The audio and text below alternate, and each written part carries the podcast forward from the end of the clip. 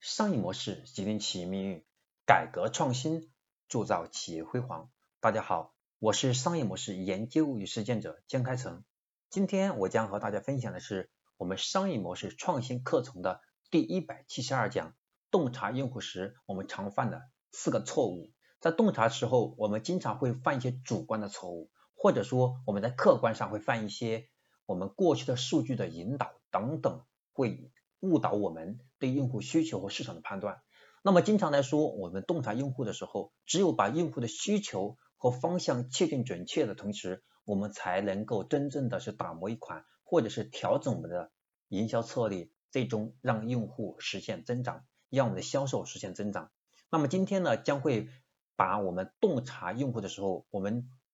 经常会犯的四个核心的错误给它拎出来，希望能够给大家一些启发。让我们在实际的洞察用户的时候，要避免这四个大坑。第一个是比较片面的看问题，因自己或者周边的人经常会遇到某些某些场景，就以为绝大多数人都会遇到类似的场景这样的问题，很感性的认知。比如说，我们会看到你的朋友，你的朋友圈看到的一个热点，可能真的只是你的朋友的热，可能只是你的朋友啊觉得这个很火。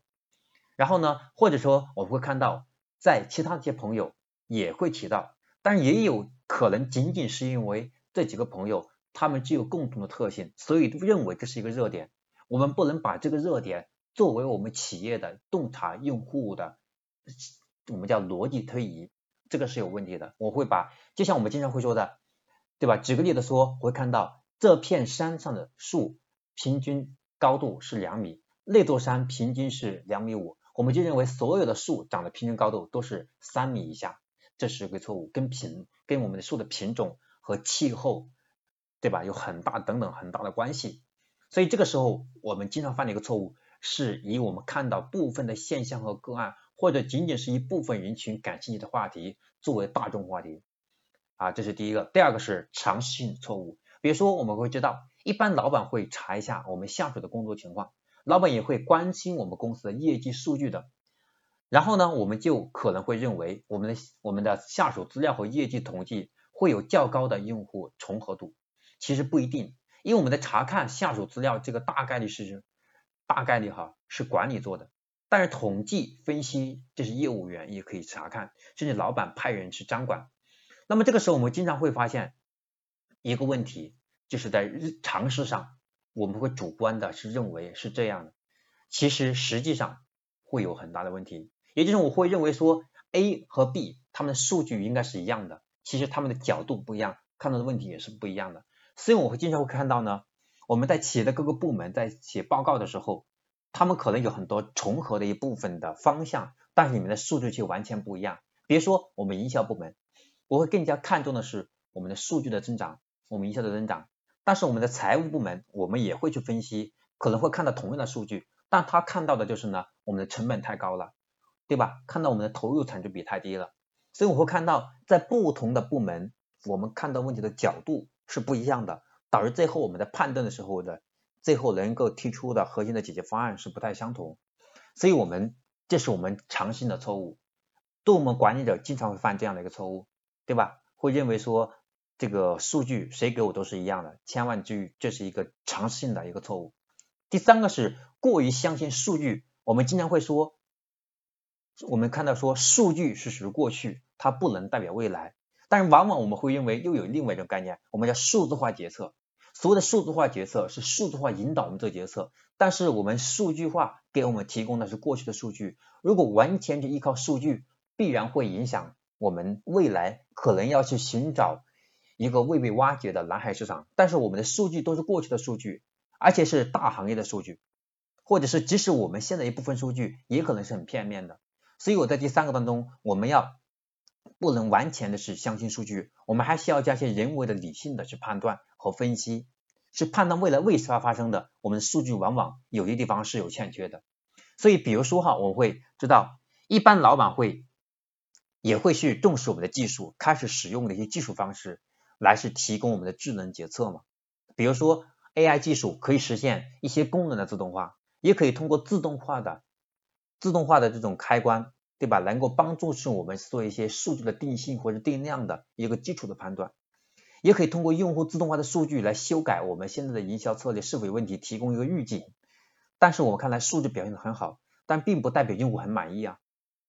用户可能只是知道你给他提供的产品是怎么来的，或者是给他做一个什么的判断，但是其实很多时候用户的需求是数据很难反映的，太贴切。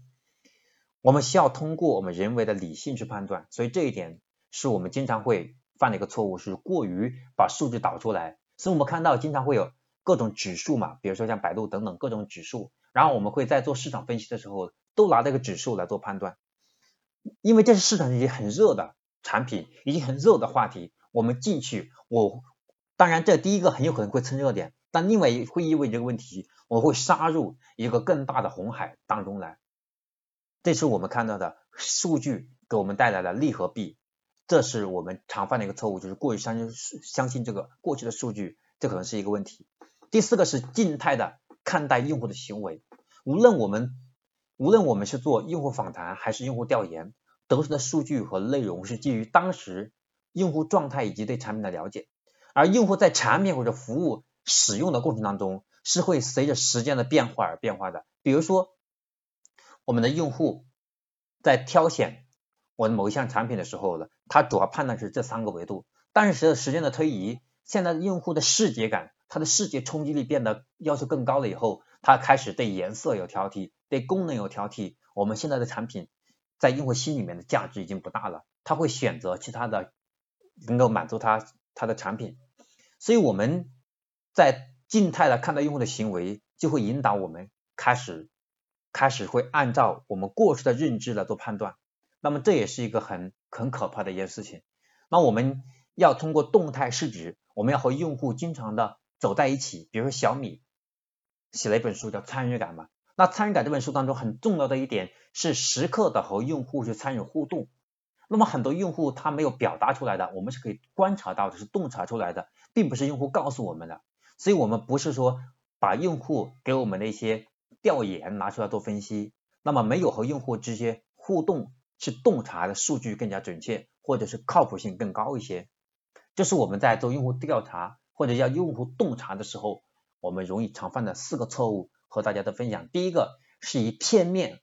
来做判断，第二个是犯一些常识性的错误，第三是过于相信我们过去的数据，第三是从静态的角度来看问题，以至于会看偏。OK，这是我今天要分享的我们商业模式创新课程的第一百七十二讲，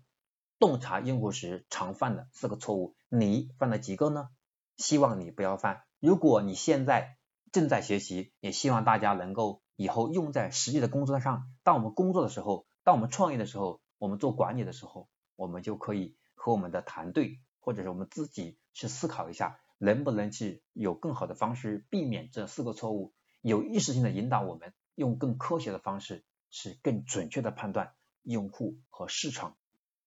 OK，今天我是分享就到这里，我是商业模式研究实践者江开成。下一讲我将和继续和大家分享的是我们商业模式创新课程的第一百七十三讲。下一讲将会和大家的职业相关，是教大家如何用商业模式的思维来设计我们的求职介绍，因为我们不太可能说。一辈子在一家公司干嘛，除非是我们创业者，这种可能性有，当然是小概率事件。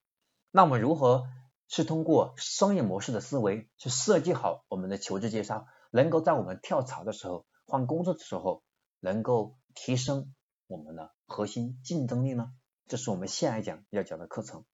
我们下一讲再见。